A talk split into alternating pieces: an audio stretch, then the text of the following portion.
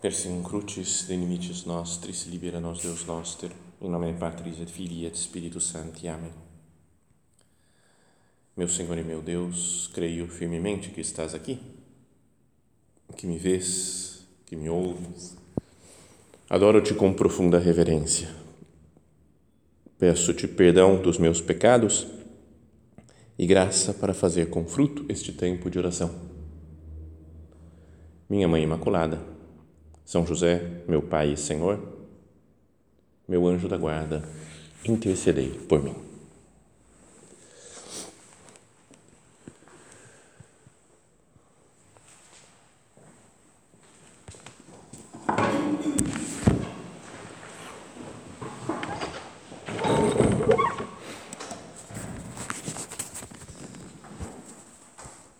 Na primeira leitura da missa de hoje, que é muito famosa, né? muito um trecho do Antigo Testamento, muito conhecido, começa com o profeta Elias correndo, fugindo.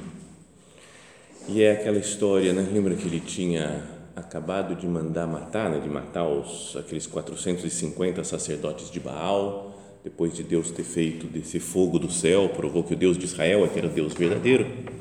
E então a Jezabel, né? a esposa do rei Acabe, que é a mulher mais má da história do mundo mundial, vocês sabem, né?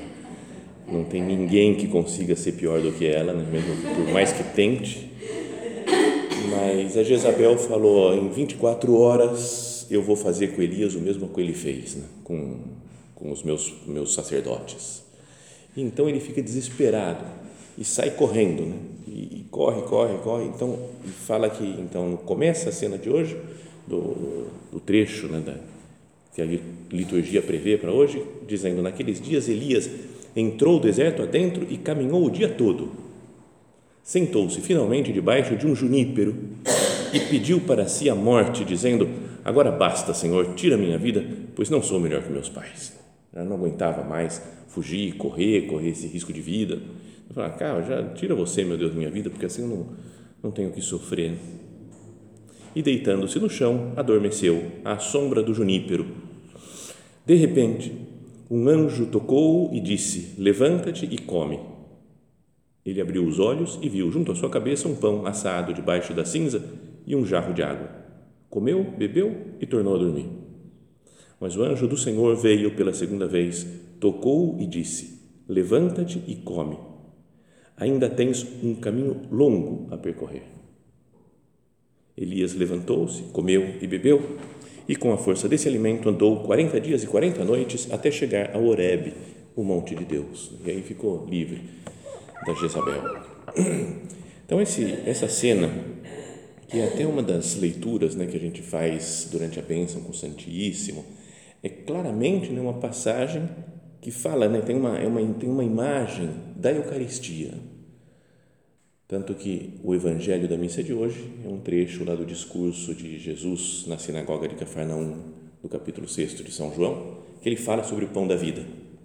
Então, e a gente sabe que estão ligadas em geral né, no domingo, a primeira leitura com o evangelho.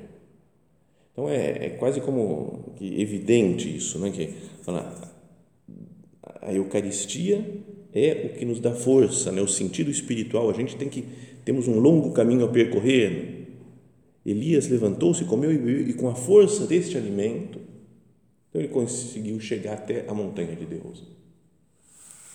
Então é muito clara né, a imagem da nossa vida. A gente tem um longo caminho pela frente, até chegar no céu, até a montanha de Deus. E é preciso, no caminho, se alimentar com o pão da vida, com Cristo Eucarístico. Mas vamos pensar né, com calma nessa cena do, prim, da, do primeiro livro dos reis, que porque acho que pode dar algumas ideias, assim, pode ajudar a nossa oração, a nossa conversa pessoal com o Senhor. Então vamos imaginar como é que era a situação do Elias. O que devia estar passando pela cabeça dele para ele sair correndo assim, desesperado? Ele viu que ele tinha ganho uma batalha, não é? tinha vencido os sacerdotes de Baal, Mas o que a gente deveria esperar, Deus faz descer fogo do céu. Se a gente tivesse feito isso, certeza que a gente ia falar: bom, agora Israel inteira se converte. O rei, a rainha, todo mundo agora, cara, ficou tão evidente, né? Foi tão claro que Deus é poderoso, que o Baal não serve para nada, que é coisa do demônio, que Deus é muito mais forte que o demônio. É? Ele devia falar assim: como assim a Jezabel não se converteu? E o Acabe, não, o rei dela, marido dela, não se converteu também? E como que tem gente, porque não, foi, não ia ela pessoalmente matar o Elias, mas ia mandar os, os soldados dela, os capangas dela, para ir atrás dele. Então ele estava fugindo de um monte de gente. Ele falou: não sei que algum desses daqui pode ser um, um enviado da Jezabel. Então ele pode pensar, né, falando: meu trabalho é inútil. Deus me mandou como profeta para pregar e mostrar a verdade de Deus, do Deus de Israel. Eu mostro, Deus faz um milagre maravilhoso, gigantesco e não serve para nada. Algumas pessoas se converteram, nossa, Deus é o Deus verdadeiro. Então ele pode ter sentido uma certa inutilidade das coisas que ele faz, da sua vida, né, da sua vocação.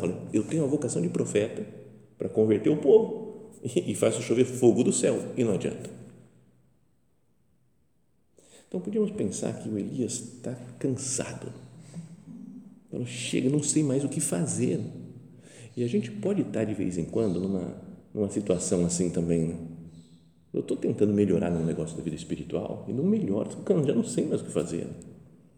Apostolado, queria aproximar essas pessoas mais de Deus, queria que se convertessem, isso daqui, queria que isso daqui mudasse, essa situação familiar, profissional. Não é que a gente às vezes pode estar assim, não, não, não sei mais o que fazer, não, não aguento mais, estou cansado. Pensa que o Elias, primeiro ele estava cansado fisicamente, não é? porque ele, o, esse milagre de chover fogo do céu foi lá no Monte Carmelo, que está no norte do território de Israel. E aí ele foi descendo, foi correndo, correndo, correndo. Fala que ele, aqui não aparece na leitura de hoje, mas ele deixou um, uma espécie de, sei lá, secretário dele, de escravo dele, né? uma pessoa que acompanhava, deixou na cidade lá de Betsabé e continuou indo embora, descendo para o sul. Mas falam que a distância do Monte Carmelo até Betsabé, onde ele deixou esse, esse, esse companheiro e foi embora sozinho, são mais ou menos 200 quilômetros. Então você fala, o cara correu 200 quilômetros, correr 200 quilômetros não é, não é, foi em vários dias fugindo.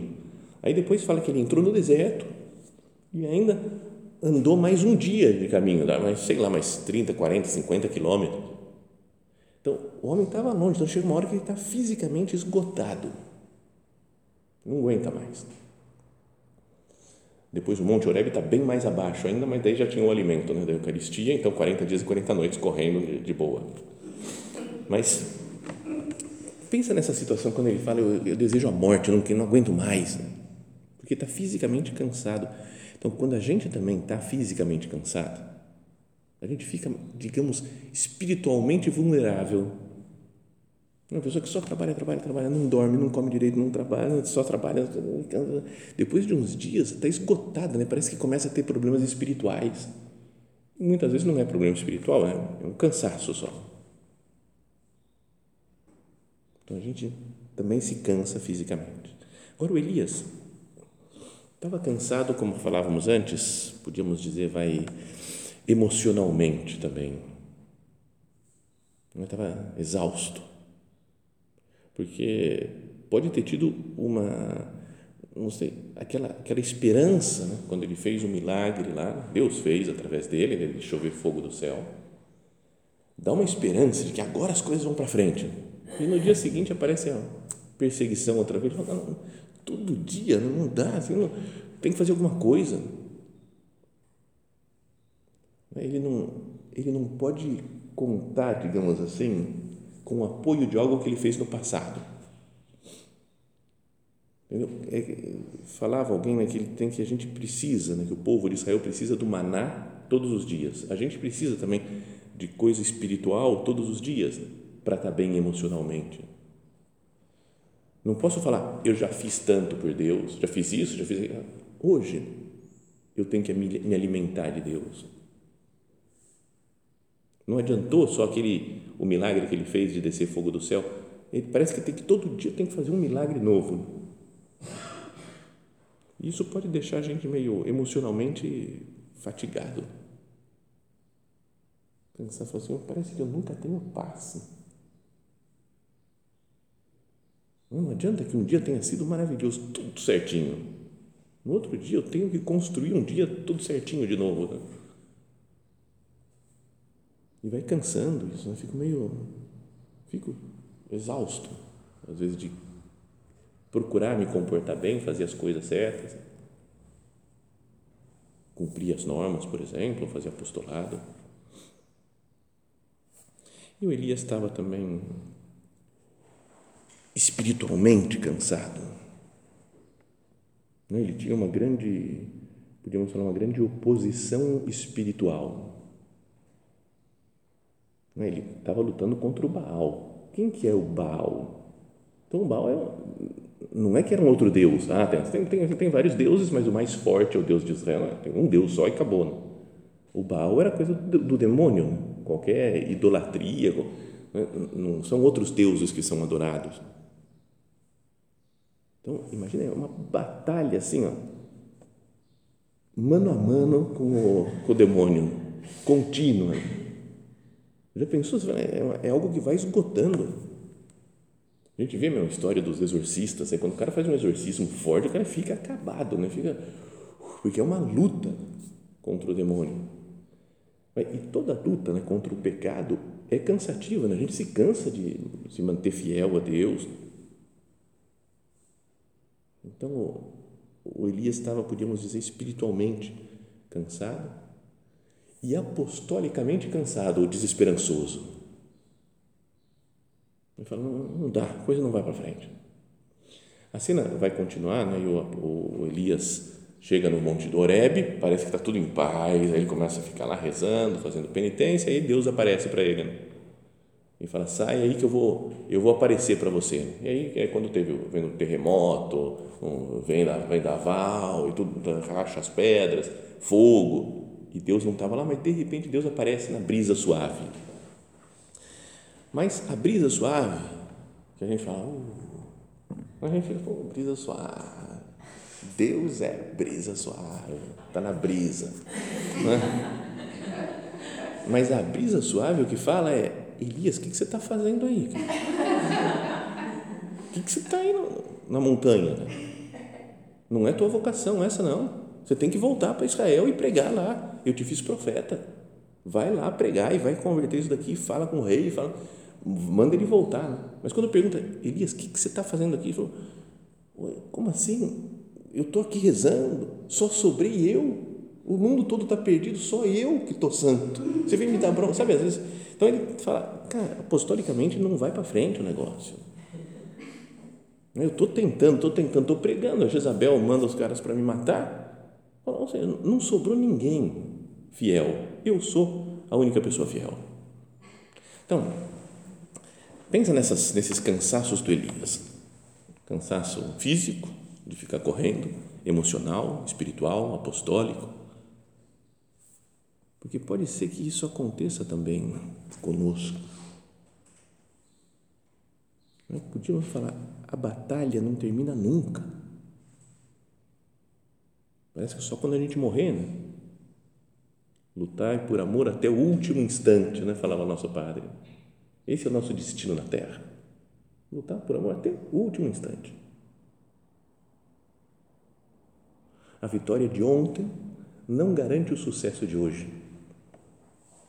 Sério, se eu tivesse feito desse fogo do céu, eu ia ficar uns dois anos parado. Falei, cara, eu, já fiz descer fogo do céu. Para, não. Não, mas você não sei o que. Você fez descer fogo do céu? Não, então baixa a bola. E eu fiz. Não é? Ia dar uma, uma moral né, para sempre, mas não adianta, né? A vitória de ontem não garante o sucesso de hoje. Todos os dias né, a gente tem que confiar no poder de Deus, tem que se apoiar em Deus sem a força de Deus, o Elias também é um homem fraco. Ele não faz descer fogo do céu.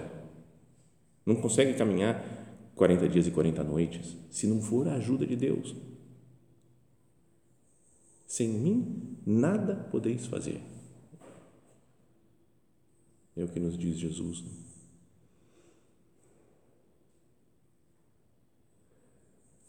Então, fala que ele cansou, né? o Elias, e deitou embaixo de um junípero. Eu fui procurar, falar, o que, que é junípero? Então, aí você vai, não, não sei explicar. Né? Tá, aqui fala, fui procurar uma dessas bíblias aí, sabe, tem umas bíblias protestantes, né, que eu tenho que vai fazendo esses estudos bíblicos, que de vez em quando eu falo, será que está certo né? comprar Bíblia protestante? Estou dando dinheiro para os protestantes? Não, não pode, tem que ser só para os católicos. E será que eu não vou me corromper? Eu falo, cara, eu não, não vou me corromper, né? não, você tá, mas não pode. Mas parece meio perigoso. Né?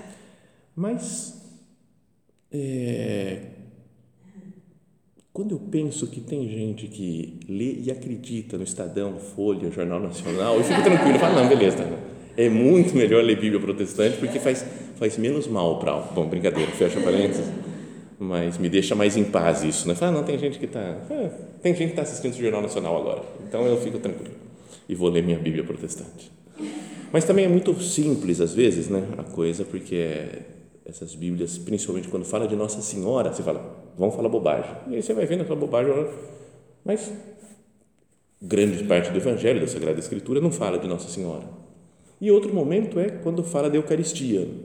Eles vão dando, torcendo de um lado para o outro, para o outro, para não falar que é o pão eucarístico, que o discurso do pão da vida Jesus está falando. Ele, não, é uma imagem, fica uma coisa muito geral. E aqui, comentando essa passagem, né, que ele senta debaixo do junípero e, e, e come o pão, né? Deus fala assim, ó, levanta, come, bebe, ele tinha dormido lá, acordou, comeu, bebeu, voltou a dormir, depois acordou, comeu, bebeu de novo, e aí sim teve força. O comentário é, Deus sabe dos nossos cansaços e a melhor coisa para o cansaço é comer, beber e dormir. Então você fala, beleza, tá bom. Não, não discordo, né? É comer, beber e dormir, então, perfeito. Mas acho que tem a palavra de Deus está falando algo mais né, do que isso, falando de Eucaristia. Bom, mas daí o junípero. E aí fala, fui procurar nessas Bíblias daí, e fala que é uma árvore que, na verdade, é um arbusto, mas que pode chegar a quase 3 metros de altura então, você fala, tem uma certa, um certo tamanho, uma certa importância, não é um arbustozinho pequeno. Suas folhas são pequenas, pouca coisa, mas fornecem sombra adequada para um viajante cansado no deserto. Mas aí essa Bíblia fala, como Jonas, lembra a história do Jonas? Deus tinha mandado a Jonas, vai lá pregar em Nínive. E ele relutou, não quis saber, não, né? depois acabou indo, pregou e todo mundo se converteu. E ele ficou com raiva, porque era povo pagão, falou: como assim? Vai se converter? Deus tinha que castigar e mandar matar todo mundo. O Jonas era bravo, né? tem que mandar matar todo mundo. Aí ele ficou lá e de repente cresceu uma árvore, uma mamoneira, né? árvore de mamona. E aí ele ficou feliz, falou: nossa, ele ficou feliz porque ele descansou debaixo da sombra. Mas no dia seguinte veio um verme, comeu a planta, morreu a planta. E aí ele falou: ah, eu quero morrer porque esse sol está batendo na minha cabeça. Era escandaloso até não poder mais, né, o Jonas. Mas tem um paralelo assim com essa cena do Elias, né? porque ele estava, ele tinha feito descer fogo do céu e estava super para baixo. Não dá, eu quero morrer, eu prefiro morrer do que ficar nessa vida. E também foi lá numa no deserto e se escondeu diante de uma debaixo de um junípero. Como até podia falava uma imagem da da proteção de Deus no deserto. E então Deus dá alimento para ele. Mas Deus já tinha alimentado Elias outras vezes.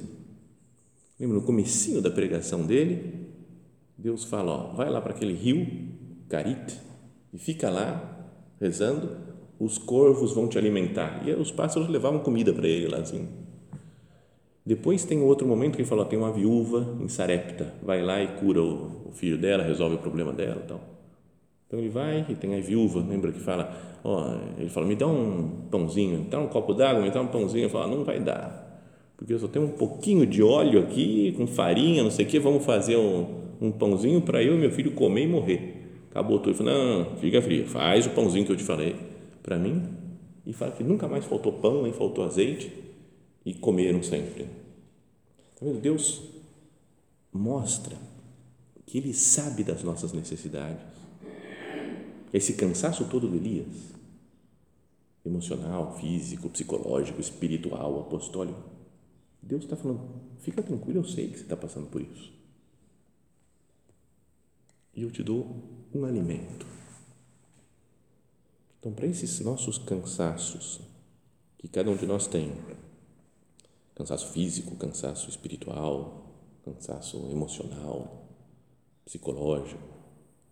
Será que eu não poderia pensar, falar, aqui na Eucaristia está a minha força? É o que vai me fazer descansar. Tudo bem, a gente tem que comer, beber e dormir, descansar, tomar os remédios que seja preciso tomar, né? tem que cuidar da saúde. Mas será que espiritualmente eu não posso pensar que a Eucaristia me melhora, me cura em todos os aspectos da minha existência, porque está com o amor das, da minha vida, é uma antecipação do céu, onde não, há, não haverá mais dor, mais fadiga, né, mais cansaço. Então já é um lugar, fala, Senhor, eu, aumenta o meu amor por você, Jesus, por Jesus Eucarístico ah, fala nessa passagem que ele comeu, bebeu e com a força desse alimento andou 40 dias e 40 noites até a montanha de Deus. Com a força desse alimento. Fui procurar como é que fala força, né? mas em hebraico, no né? Antigo Testamento. E é a palavra é coar e coar significa força física, mas significa habilidade técnica para fazer as coisas também. Significa eficiência. Significa o poder de um rei, né, de um reinado. Assim, o homem tem coar, né, o rei. Tem poder, força sobre, sobre todo o reino, vigor. Então é isso. A Eucaristia ela dá uma, uma força que não é só uma força física, mas dá uma, uma habilidade, uma eficiência, uma capacidade de entender as coisas. Né? E nos dá uma paz que nos descansa. Lembra aquele que contava? Acho que era Dom Javier que contava, do Papa João Paulo II, que uma vez estava numa missa e o Papa chegou, mas o Papa já estava mal, né? Estava com o Parkinson dele todo travado e super cansado, foi chegando, se arrastando para celebrar a missa no Vaticano e o padre, né, Dom Javier, falou que ficou com a impressão de que ele não ia nem conseguir acabar a missa, né? tão, tão morto que estava. E que aí foi indo, foi indo, foi indo, foi melhorando durante a missa, melhorando, e que saiu muito melhor do que tinha entrado. E usava essa ideia, assim, falava, o Papa acho que descansa na Eucaristia. Então, que bom seria se a gente também conseguisse algo parecido, né? Quando eu estou mal, estou com algum problema, venho aqui falar com Cristo no sacrário. Ou participo da missa e comungo, e depois da comunhão eu vou sair renovado. Tenho meus problemas, minhas dificuldades, então eu vou recorrer à Eucaristia. Vou comungar. Com a força deste alimento, andou 40 dias e 40 noites até Horebe a montanha de Deus. Tem umas coincidências, não são, não são coincidências, mas coisas da, da Sagrada Escritura que é muito, são muito interessantes. O Moisés, quando começou a pregação, ele viu Deus no Sinai, que é o outro nome do Monte Horebe. Então Deus apareceu para ele lá no, no, na sarça ardente, falou, deu a missão para ele. Depois ele voltou para o né, para o Monte Sinai, depois de libertar o povo do Egito, e passou 40 dias e 40 noites lá no alto do monte, quando Deus lhe deu as tábuas da lei. E aí o, Oreb, o, o, o Elias vai no Oreb também e Deus se manifesta para ele na brisa suave. O que tinha sido para Moisés raios, trovões, né, que viam os israelitas lá no alto do Monte Sinai, aqui para o Elias é uma brisa suave, mas que fala para ele: desce, volta e prega, continua a sua vocação de apóstolo, de profeta. E os dois ficaram 40 dias e 40 noites. Jesus, quando começa o seu ministério público, depois do batismo, fica também no deserto, que é mais ou menos para aquela região, um pouco mais para o sul de Israel, 40 dias e 40 noites.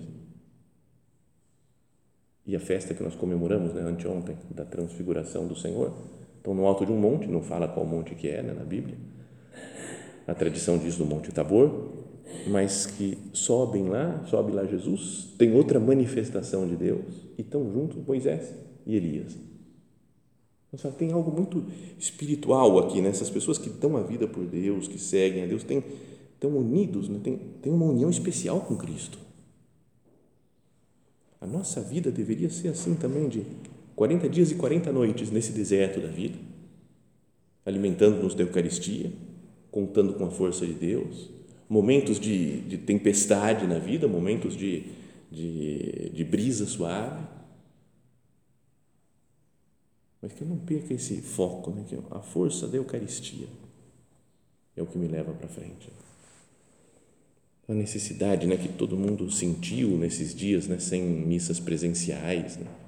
As pessoas que ficaram muito tempo sem comungar, né? como vai enfraquecendo a alma como alguém quando começa a frequentar aqui, vai começa a ir à missa mais vezes por semana, começa a ir todo dia na missa, a gente percebe claramente como vai crescendo espiritualmente. É visível. Porque a força desse alimento é algo real. Não consigo não lembrar daquele molequinho que eu já contei 200 vezes, então vocês já ouviram muito isso aí, de um que fez a primeira comunhão na paróquia do nosso padre e num dia de retiro antes da primeira comunhão, eles tinham que escrever uma cartinha para Jesus, falando dos seus sentimentos. Então, depois entregaram as cartinhas e eu peguei para ler. Não devia fazer isso, né? porque acho que invadia a privacidade da molecadinha lá. Mas um falava, Jesus, eu peço pelo meu pai e pela minha mãe, né? que eles parem de brigar. Então, umas coisas tristes né? que aconteciam. Depois o outro falava, eu, é, Jesus, eu amo a Nicole. Nicole era outra menininha que estava fazendo catequese lá, ninguém soube, só naquela, quando ele revelou que amava a Nicole. Mas o Federico, que era um cara super, um gordinho super gente boa, muito divertido, escreveu assim, caro Jesus, te escrevo porque gostaria de mudar o meu caráter, que às vezes é um pouco suscetível demais. O cara tem 10 anos e fica fazendo um discurso assim, e aí ele explicava, falou, é que quando me provocam, eu os advirto. Uma, duas, três, quatro, cinco, seis vezes. Depois disso, me acaba a paciência e eu os encho de pancada. Né, confissão pública lá, do, do gordinho. E depois no final ele falava: Prometo me segurar se você me ajuda. Federico, assinava.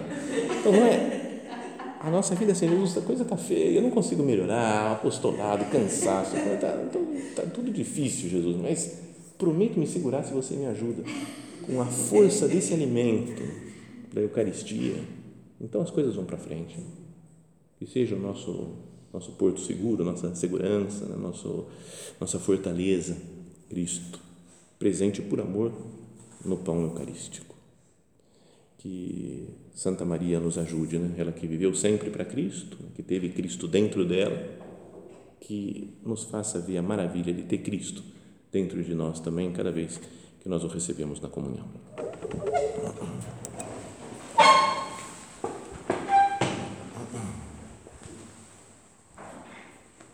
Dou-te graças, meu Deus, pelos bons propósitos, afetos e inspirações que me comunicaste nesta meditação Peço-te ajuda para os pôr em prática.